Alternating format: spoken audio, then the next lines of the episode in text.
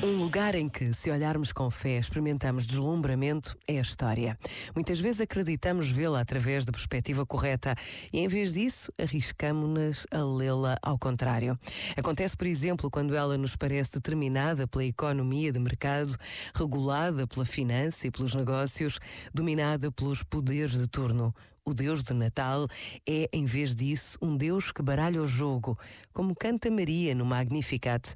É o Senhor que inverte os poderosos dos tronos e levanta os humildes, enche de bens os famintos e deixa os ricos de mãos vazias. Este momento está disponível em podcast no site e na app da RGF.